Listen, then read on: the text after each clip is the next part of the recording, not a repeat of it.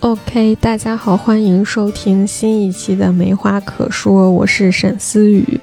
本期节目呢，我们想讲一讲最近热播的电视剧，就是王家卫导演的电视剧首作《繁花》。嗯，其实我还是看过挺多王家卫的作品的。然后我记得我应该一直到高中吧，还很喜欢《重庆森林》。然后我就有很多朋友都会在我过生日的时候送我，就是跟重庆森林有关的各种周边产品。我收到过那种凤梨罐头的冰箱贴、手机壳，还收到过那个他们里面有一首非常好听的歌的那种唱片。所以我觉得我还是有一阵子吧，就是很喜欢王家卫的。之后其实上了大学之后就很少再看王家卫的东西，因为他那个时候就其实也没有那么多的产出了嘛。但是我就发现外国人也很喜欢王家卫，每一次那个王家卫有什么。纪念日啦，然后各种跟他有关的合作过的演员的相关的纪念日都会放王家卫的作品，所以我在国外的时候也看过很多王家卫的那种电影重映。虽然那些电影我以前自己也在网上看过，但是在跟着很多观众去大荧幕上看，我感觉又是那种非常不一样的体验。我记得最清楚是有一年在林肯中心，然后办那个。王家卫的一个电影的公开免费展映是他的那个《阿飞正传》，就我跟我的朋友们一起去排队看，然后他是在那种露天的场地，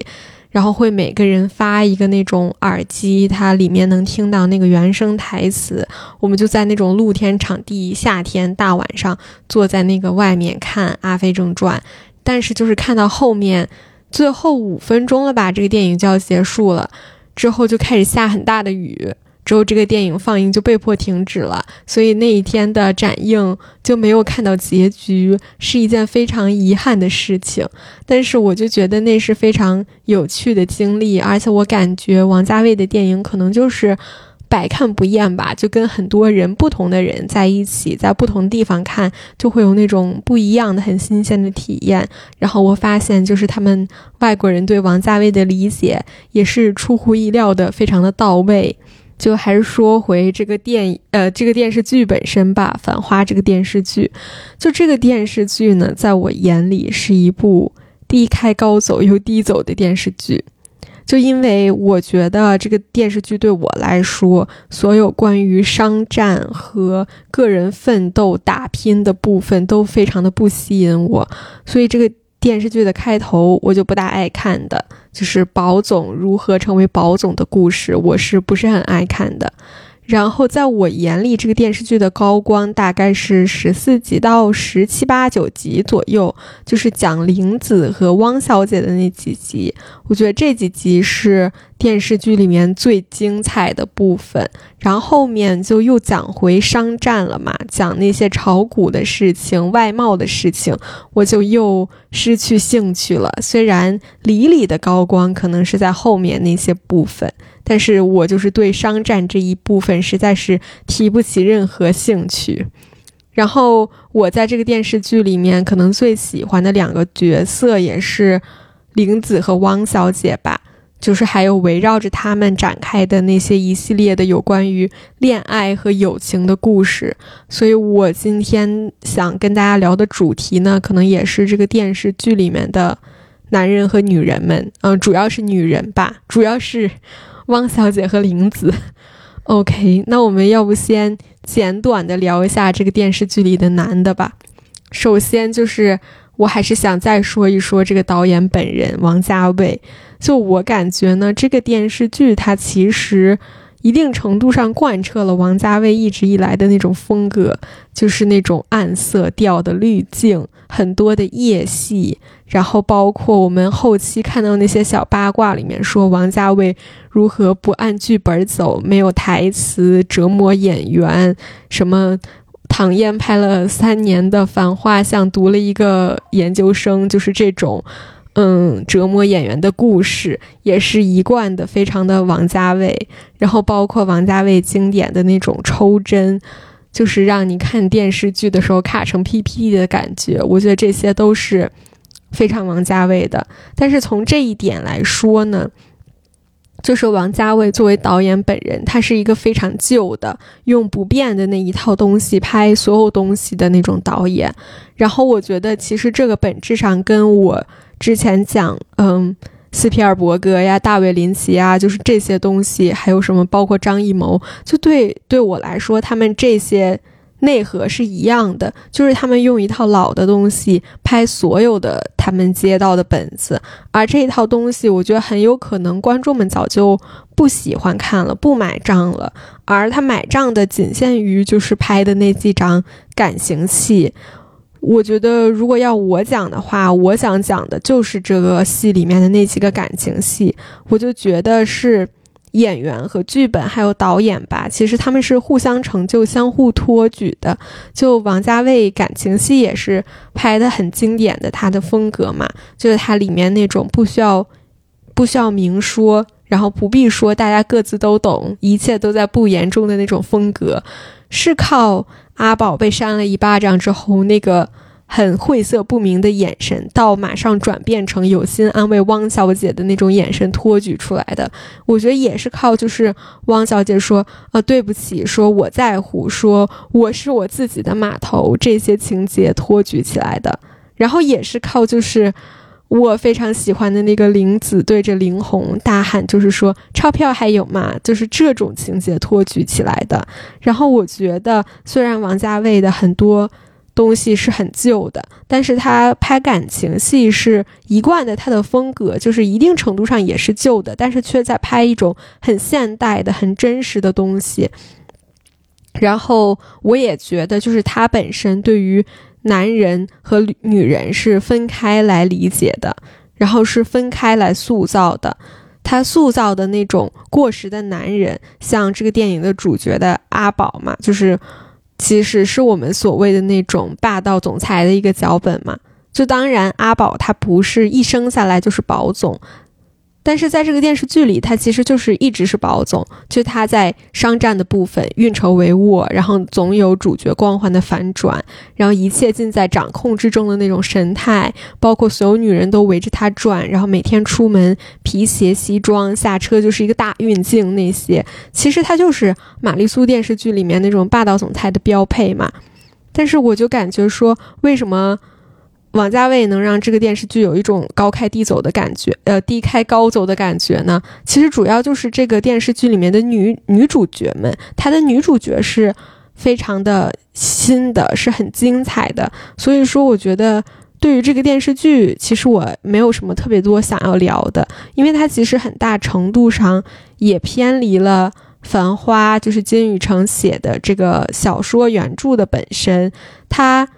不去聊那些看似金玉其外，实则败絮其中的那种大时代的勃勃生机，我也不想就是再说借着当下时代的这种颓势去聊九十年代上海到底是什么景象，然后对男人们的创业、股市、外贸，甚至黄河路上的那些饭店的兴衰，其实我都不感兴趣。我觉得我很感兴趣的就是这个电视剧里面的各种各样的女人们。然后这些女人们的精彩，我觉得一定程度上确实是王家卫的功劳，但更多的是我觉得他们在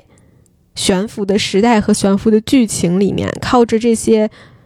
女性演员们，她们作为同为女人，对于剧本中女人命运的理解，把这个女人的角色扎根了。然后我觉得她们确实都非常的精彩，所以我觉得今天主要其实想聊一聊这个女人们。然后我就是非常想要强调一点，也是就是当你去分开观看男人和女人，然后你发现这个导演在分开塑造男人和女人的时候，就会发现这个电视剧、这个影视作品会变得不一样的，非常的精彩。然后这也是我为什么对那个《繁花》十四到十九集非常喜欢的原因，就是我觉得王家卫就是中间有很多。他让人感到疲倦的部分，但是他对人的复杂性和情感的塑造其实是非常精彩的。然后这个是我觉得是他作为导演最厉害的一点吧。嗯，我觉得首先呢，就是我们其实一定要讲一讲的是这个电视剧里面女人们和男人们的爱情。就是我不得不承认呢，王家卫拍爱情戏是非常有一手的。然后我看这个电视剧的全部嗨点，可能也都贡献给了这几场爱情戏。嗯，《繁花》的三个女主角。唐嫣演的汪明珠，辛芷蕾演的李李，还有马伊琍饰演的玲子，就他们三个人分别都跟胡歌演的这个宝总有一些爱情故事嘛。但是这三组的感情关系其实是完全不同的感情关系。之后王家卫其实把他们拍的都非常的微妙，不是那个热搜上面有一个非常经典的片段，是胡歌自己在一个。那个访谈路演上面形容和宝总和这三个女人之间的关系嘛，就他大概说的是，李李和宝总的关系是天空和大海的关系，就看似海天一色，但实际上隔得非常的远。然后和汪小姐的关系是分针和秒针的关系，就很难有交集，但是他们又在一个表盘上，然后也注定会有交集，而且他们是。在时间的洪流里没有停止过的，而且是往一个方向齐头并进的去跑。之后很搞笑是，他说宝总和玲子的关系是猪八戒和孙悟空的关系，就是彼此依赖但又彼此独立。然后孙悟空就又是经常给猪八戒擦屁股的那个嘛。就胡歌这个讲的，很多人都觉得非常的贴切，然后我个人也觉得很独特，很。有他的那个解释的合理性，但是其实我个人更喜欢用电视剧里面看到的那个做总结，就是电视剧里面看到的他们所代表的每一样食物。我觉得王家卫很聪明的一点就是这三段关系每一段里面都有重复出现的代表他们关系的食物，比如说宝总和汪小姐是，呃。塔姑你糕，我不知道这个发音标不标准啊，因为我妈是宁波人，然后每次看这个的时候，就是都觉得跟家里的那个当地的口音发音很像，但是我学不好，所以我也不知道这个沪语跟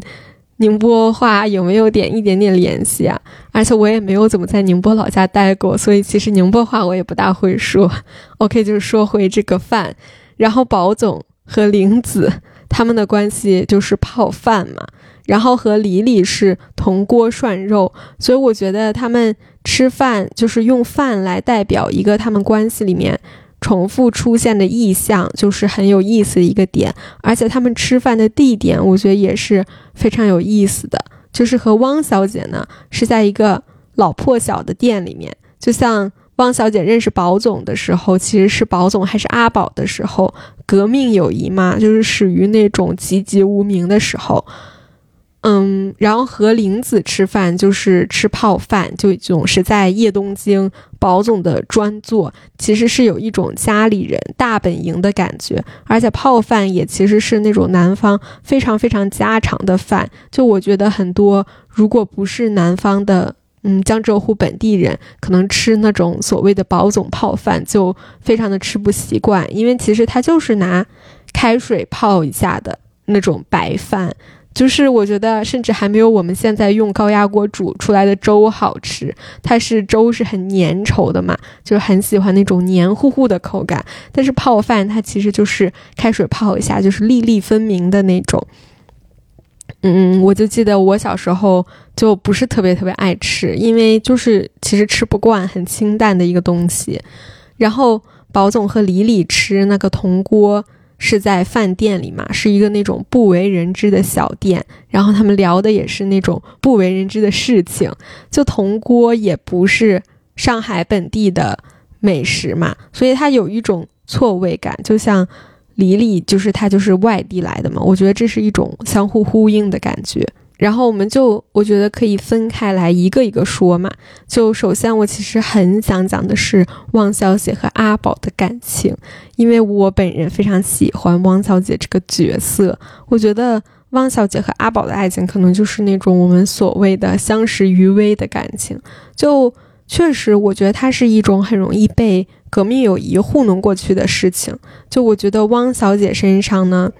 有一种我们最近很流行那个词叫“江浙沪独生女”嘛，就是我觉得汪小姐身上就有一种江浙沪独生女的气质，就是这种女生谈恋爱的样子，好像很容易被二流的编剧写成那种玛丽苏剧的女主角，就那种被人宠爱的小公主的那种角色。但我觉得汪小姐显然不是这种样子的女生，她不是那种加油陆小葵式的那种。脑残的角色，他是真的像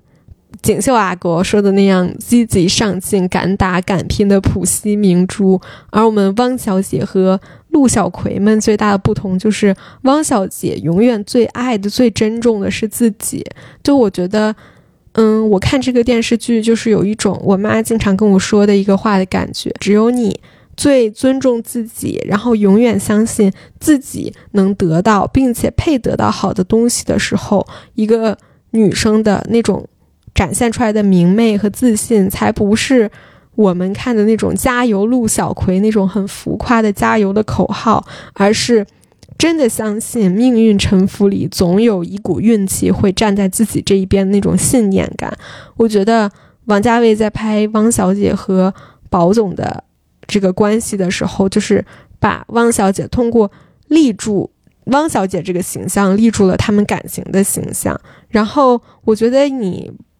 不免需要承认的是，他们的爱情有一些很俗套的东西，比如说，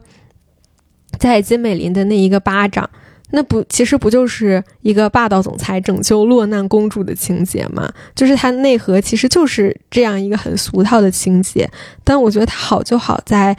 在这个巴掌过后，汪小姐会说：“我要成为我自己的码头。”好就好在就是那个我们很经典的所谓呃汪小姐弹射拥抱的那个场面，她只是一秒钟，她只是匆匆抱了一下，然后说一句对不起，就匆匆离开，然后再也不回头。我觉得那个拥抱就是让汪小姐这个角色真的立住了，就是因为一个人。他太看重自己，然后知道爱自己才是大过天的事情，所以他既不会否认自己对一个男生产生过的心动的瞬间，但那只是一个念头，就到头来他不会说为任何男人或者任何一个人去委屈自己。我觉得这个是汪小姐跟那些二流的编剧写出来的玛丽苏剧女主角最不一样的点。她的那种自信和看重自己的本质是不悬浮的，是真的刻在他这个人物身上的。所以他的那种积极向上、敢打敢拼的形象，才不是说这个人怎么永远都是无脑式的阳光、无脑式的积极。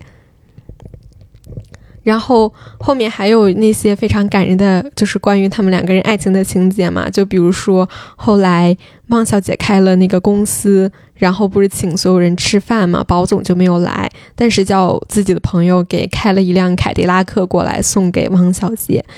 就在保总的眼里呢，他是在庆祝汪小姐开公司，然后是做给别人看的，告诉说，嗯，汪小姐仍旧是我保总非常在乎的一个伙伴。但是在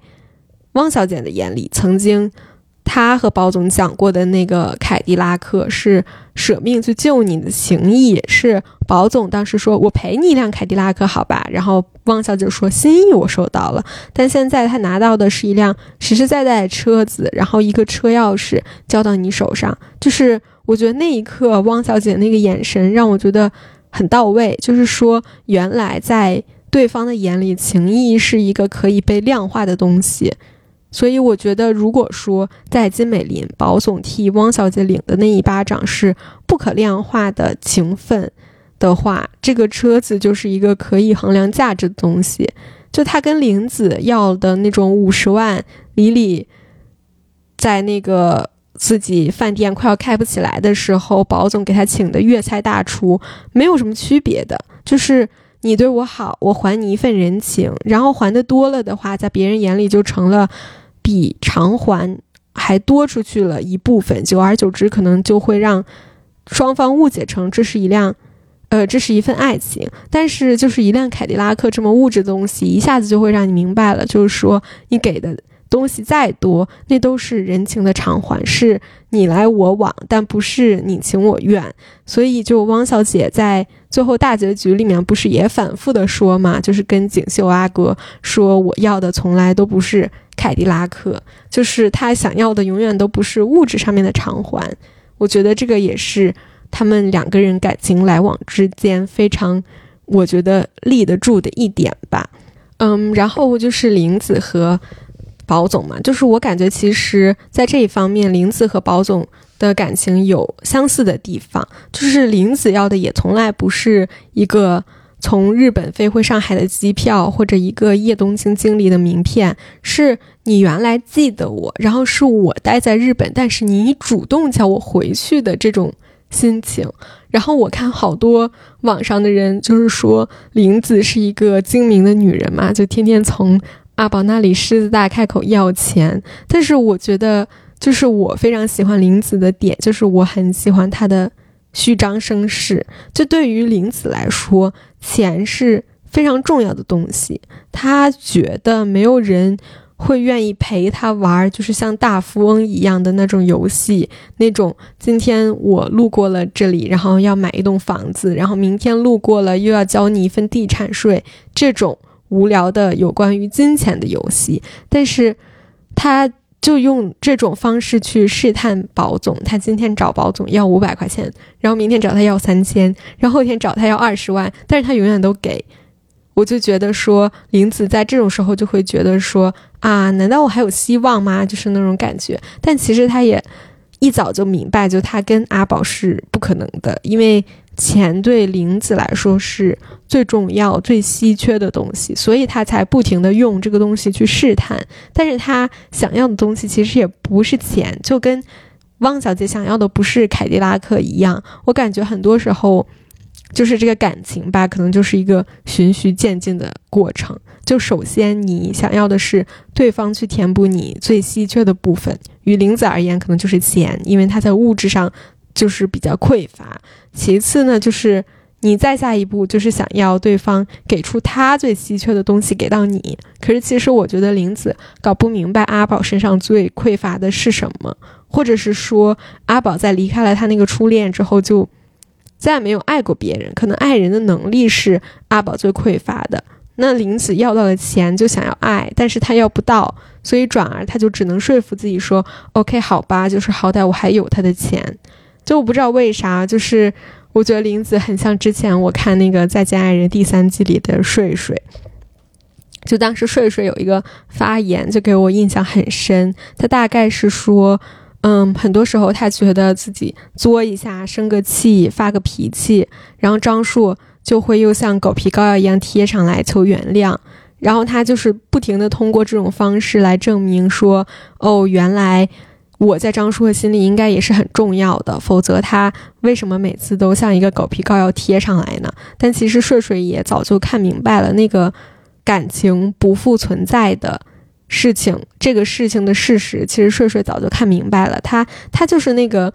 自我欺骗的那种女的。然后我觉得林子就也有一种，我通过骗你的钱来证明我在你心里很重要的这种自我欺骗。她就是欺骗自己说这个可能是爱情，但其实她自己知道这个东西不是。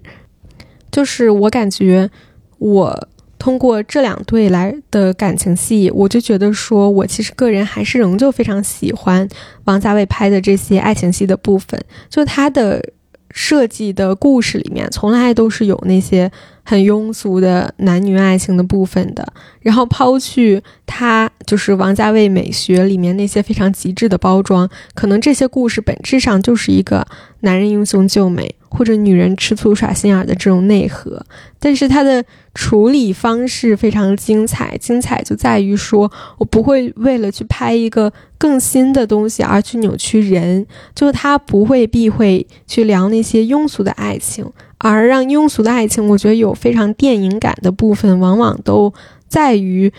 就是最后结局上面的反转。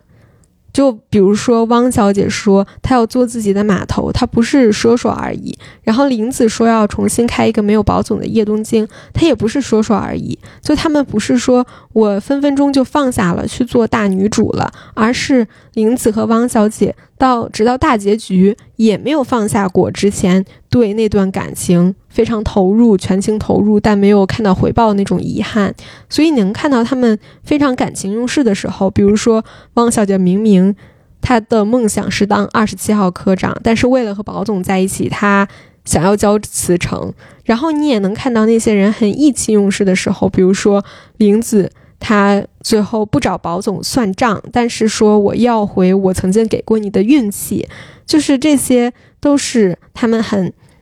感情用事的部分吧。但是这些事情都是非常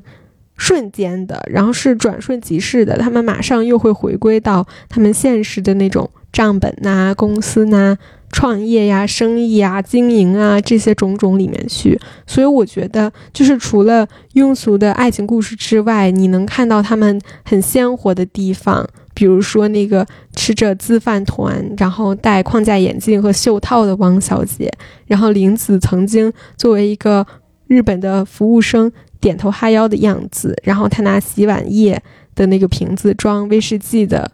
样子就是这些片段没有办法构成他们爱情故事里的一环，但是构成了他们作为一个人的一环。然后这些也都没有办法引导出他们走向爱情的结局，但是能告诉我们说，哦，他是一个这样的人，所以他的爱情走到了那样的结局是不稀奇的。我就觉得这个是跳出庸俗爱情的那个脚本。非常精彩的部分，然后我觉得王家卫可能厉害的地方也在于，就是说他敢于花力气去拍这些部分。然后就是再提一嘴，就是这个现在很多电视剧拍的。爱情戏，我觉得他们悬浮的地方可能就在于说，好像女的总是一下子就从恋爱脑跳成了大女主了，然后最后的结局就是什么毫不留情手撕渣男呀，然后或者是那种从头到尾都是玛丽苏爱情戏嘛，然后就是那种王子和灰姑娘，嗯，最后变成公主的灰姑娘幸福的生活在一起这种戏嘛。但是其实很多时候感情戏也不是这样的。是那种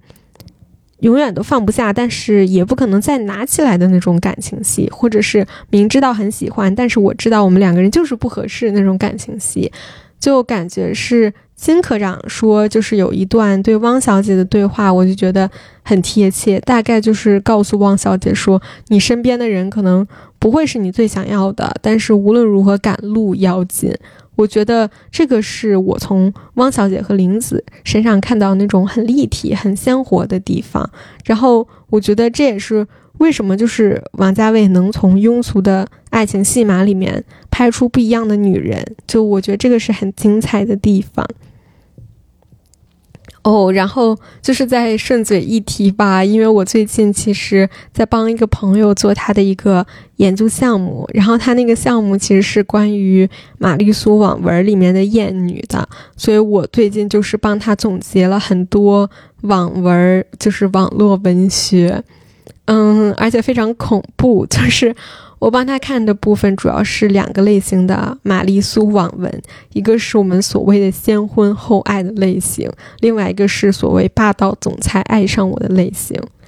然后我就发现，很多网文作者就会在他那个书的简介里面标这个男女主是什么青梅竹马啦，然后是什么。从小到大的白月光，最开始不记得对方，但是后来才相认啦，就是这种情节，非常的重复，很多见。然后还有一个很多见的点是双结，我发现这也是大家很在意的一个点哎。然后推演到目前爱情类的电视剧上面，我发现状况是一样的，就是很多爱情电视剧，他们其实都在讲，就是。男女主对于感情有洁癖，就是他们对于爱情是有一个非常极致的追求。我觉得说好听点叫极致追求，或者说在追求一种很纯粹的东西，就是所谓什么一生一世一双人那种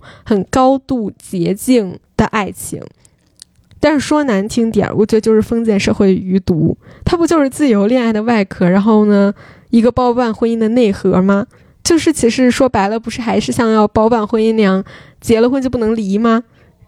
所以我觉得，我看到王家卫的很多作品，然后让我觉得耳目一新的地方在于，就是抛开爱情里面很俗套的桥段，我们看到的是说，哦，原来这个人除了爱情也有别的。或者说，这个人，比如汪小姐，她对爱情的追求可能是很，也是那种很纯粹的爱，然后想要的是那种很古典的爱情。但是她有一个结局是说，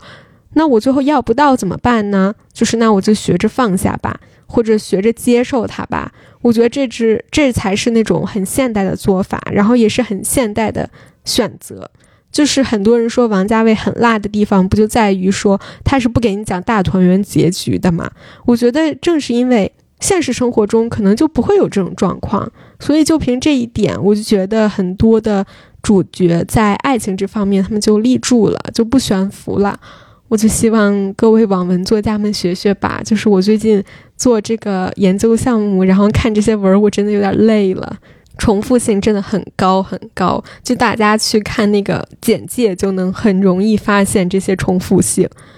嗯，然后最后一对的爱情线就是那个李李和阿宝的爱情线嘛。其实对这对爱情线，我真的本人没有太喜欢。为什么呢？就是其实我感觉这个电视剧里面，李李和阿宝的感情线就有一种生拉硬凑的感觉，就是各自其实只是商业路上的。伙伴，然后一个帅一个美，之后就有一种，嗯，女人或者哦男人，引起了我注意的感觉，就让我觉得非常的老套，然后也不是很适配，尤其是因为他们的感情线其实是跟我最讨厌的那个商战部分的情节分不开，所以呢，可能这也是我不太喜欢这个感情线的原因吧。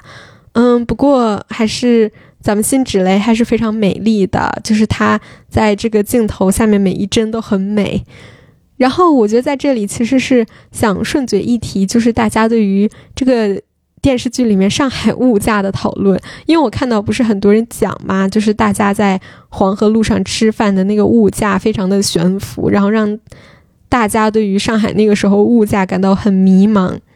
我觉得。这个有一种可能，真的是阶级差距大到让我们产生了物种隔离的那种错觉。就我从我自己个人听到故事来讲吧，就是我妈跟我说啊，我舅舅是大概九十年代的大学生嘛，然后他大学是在上海读的书。根据我妈妈的回忆，我外公外婆每个月会给我舅舅八十块钱的生活费，然后学校会给我舅舅再发四十块钱左右的补贴。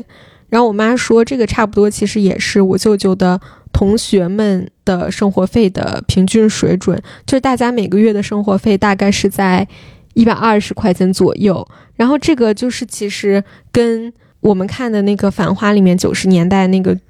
年代其实是差不多相符的嘛。但是你看，就是至臻园一个一层堂食的晚饭套餐是五百块钱，然后。呃，就是那个每桌如果给一只霸王别姬的话，就是八十八桌，好几十万就出去了。然后汪小姐开公司的时候，请客包场是要二十万，听起来就是很惊人的数字。但我感觉放到现在的生活对比一下，就也不难理解。就比如说我们现在，如果一个人月薪几万块钱人民币的话，其实，在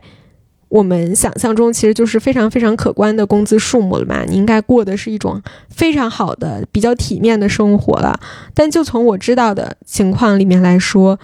你看上海的老板们请客吃饭，然后一个圆桌、一个包间，基本上就是几万块钱花出去。然后这种饭局基本上天天都是有的，虽然不是说顿顿都是一个人请吧，但是。每个月花在饭局上一个人的钱，可能就是很多人一年不吃不喝都拿不到的工资。我觉得这些场面，我曾经是见过、吃过、去过，然后感受过的。然后我感受到，就是人家真的天天参加这种饭局的人，他也不会把几十万的饭钱几万的饭钱放在眼里，放在心上，就好像跟我们老百姓去吃几十块钱的外卖、几十块钱的饭是一样的。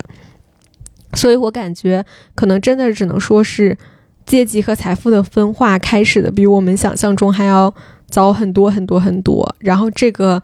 差距是我们普通人无法想象的。然后说起钱吧，我觉得就是下一个话题了，就是这个。电视剧里面有关友情的部分，就我非常喜欢的一场跟钱有关的戏，就是跟商业帝国那些巨幅的数字没有关系，是一个普通人的金钱斗争。就是那个汪小姐被二十七号查了，然后翻出来就是那些有关珍珠耳环的一系列的事情的那一场戏，我觉得那场戏。里面四个人就是林子、葛老师、林红和淘淘，他们四个人那个友情演的就是太到位了，就是它是一种很市井的友谊，而那个友谊它不是我们小时候或者校园时代单纯的那种一起同过窗的情谊，它其实包含了很多有关利益的成分。就比如说葛老师是林子和林红的房东，然后林子的食材其实是从淘淘那里进的货。然后大家每天晚上一起聚到叶东京吃晚饭。那好的时候嘛，就是说，哦，我，嗯，进货给你算友情价啦，你的房租我下个月再来收啦。但是吵架的时候，其实就是翻的经济账嘛。我就觉得这个耳环的情节就很妙，就二百块钱的耳环，但是四两拨千斤讲出了友谊中所有非常不堪的部分。就我看这一段的时候，很多弹幕老师都说他们不懂为什么汪小姐在那边都要被被罚了，然后甚至要蹲进大牢里面去了，然后这边还要为了二百块钱吵得天翻地覆。但我觉得林红讲的是很对的，就是汪小姐跟他们是不搭界的人，一个陌生人进到提篮桥里面去了，讲实话跟他们也是没有关系的。但是但是林子、林红。淘淘还有葛老师，他们四个人是紧紧捆绑在一起的，又互相戳到了他们彼此最在乎的痛处。比如说林子，就是因为戳到了钱这一点嘛，而且是由阿宝提出来的，再加上是为了另外一个女人，这就是对他来说痛上加痛。然后林红其实也是因为钱嘛，就是他实际上是一个把钱看得比什么东西都重，然后比友情也重的人，但是。在别人面前，他的面子里子就是一下子就这么被戳破了，他肯定也是坐不住的。然后葛老师对于林子的那种友情之上的情绪，那种爱情昭然若揭，就是那种假装友情的纯粹也装不下去了。然后我觉得我是非常喜欢这一部分的，就是一个热热闹闹的，每天都能凑在一起吃饭的四人组合，但其实。用二百块钱的耳环轻轻碰一下子就散架了，就掉了。我觉得可能熟悉这个节目的听众朋友应该也知道吧，就是我从高中时代开始就有三个非常要好的朋友，然后我们四个直到现在其实也是关系非常好的朋友。但是我觉得我也很清楚，在我们的友情里面，每一个人其实都有一个无法被触碰的部分。然后不触碰这些地方的时候，其实我们是和和气气的。但是如果碰到了，我们就要大吵一架，或许会和好，但是也有可能这个友情就不复存在了。而且这还是学生时代我们很纯粹的时候建立起来的那种友谊，更不要提这个电视剧里面他们四个人的友谊了。其实就是因利而聚嘛。虽然时间久了肯定有情有义，但是总归是非常易碎的。我觉得王家卫可能很会拍这种市井的，然后精明的、丑陋的部分。然后我觉得这个部分其实有点像我之前看侯孝贤《海上花》的感觉，或者其实更像张爱玲小说里面那种感觉。因为侯孝贤那个《海上花》不也是张爱玲《海上花列传》改编的嘛？就其实就是那种平时客客气气、一团和气啊，你好我好。然后张爱玲写这种情感的时候，其实往往有一种。用一根针轻轻戳一下，然后整个一团和气，啪的一下就泄了气、散了架的那种感觉。我觉得王家卫这个电视剧里面那个二百块钱的珍珠耳环，可能就是张爱玲用的那一根针，就是轻轻戳一下，然后整个友情就出现裂痕了，而且是会碎掉的，整个破裂的那种。但我感觉说到这里就要说吧，就是人性的微妙，就是被咱墨镜王拿捏。就你以为林子和林红就像《小时代》那个姐妹四姐妹花一样，就是互相撕逼，然后要泼红酒，说祝你发烂发臭。但是其实没过几集，不就演到林红她要走了，然后林子就要问她说钞票有没有，钞票够不够嘛？就我感觉。这个电视剧里面别的很多女性之间的关系也是这个样子的，就比如说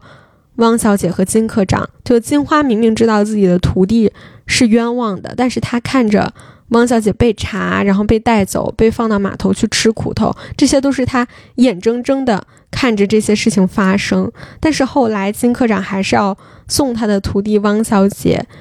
那个邮票集，让他去换钱，而且跟他讲说。你不要站起来，邮票都已经被我记在心里了。但是这些是你需要的。然后他还会跟汪小姐讲说：“心可以热，但脑子要冷。”之后还有我们那个《黄鹤路》里面的那个外地姐妹花三个人，就小江西、呃露丝和敏敏嘛。你看露丝和敏敏，他们眼看着小江西走错了路，然后犯了错，出了事情，但是最后他们总归是要一起去开小饭馆的。然后要说没有老板也一样可以成为老板娘的。我觉得这些都是这个电视剧里面比商战要好看太多太多的部分。我觉得人性幽微之处吧，就是在于，您看到友情的阴暗处，但仍旧可以相信它是友情。我感觉看这种片段的时候就非常的恍惚，就不知道王家卫在这些地方都是用了什么魔法，但是就是给了你一些恰到好处的留白和一下下非常一瞬间那种很犀利的东西，然后尊重感情里面的复杂性，所以就忽然让你。代入了，然后我也觉得这些代入的瞬间让我觉得很漂亮。嗯，其实我觉得可能这就是我对这个电视剧全部想说的了吧，就是其实。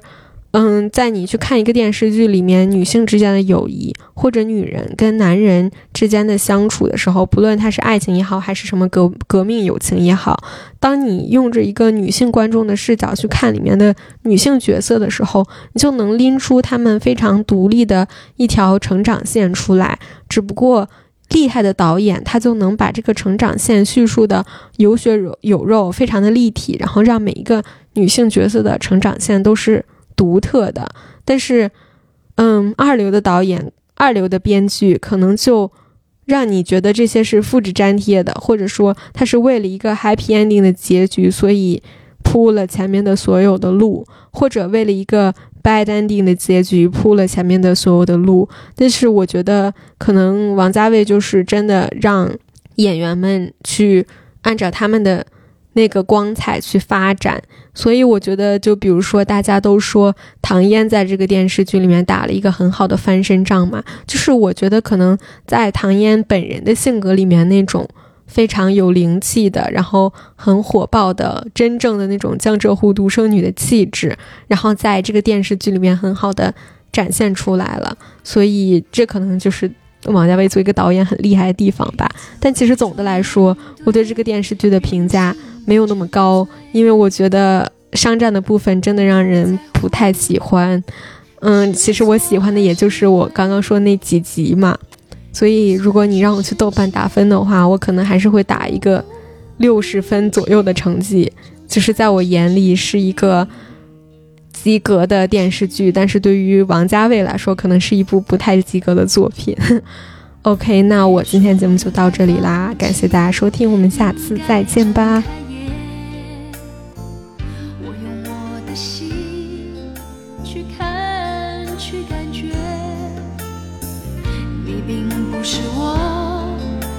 怎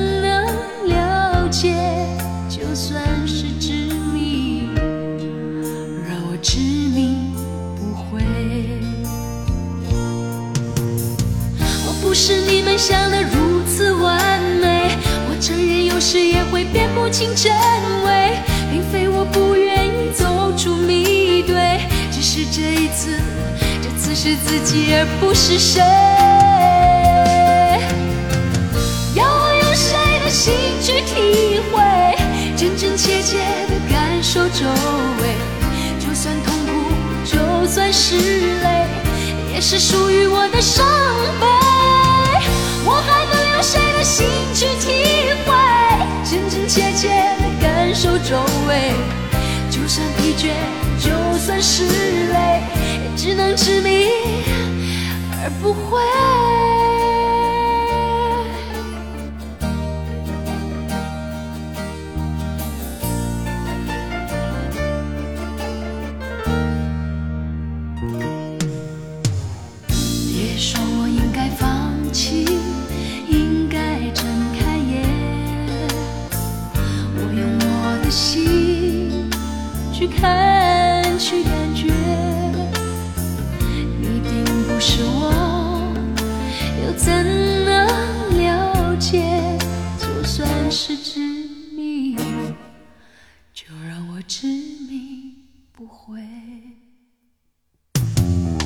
我不是你们想的如此完美，我承认有时也会辨不清真伪，并非我不愿意走出迷堆，只是这一次，这次是自己而不是谁。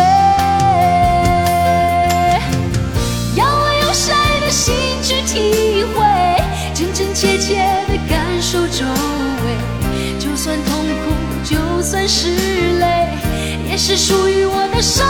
悲。我还能用谁的心去体会，真真切切的感受周围？就算疲倦，就算是累，也只能执迷而不悔。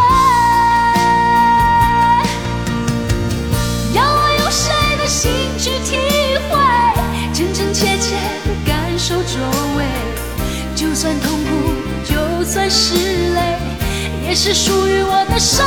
悲。我还能用谁的心去体会，真真切切的感受周围？就算疲倦，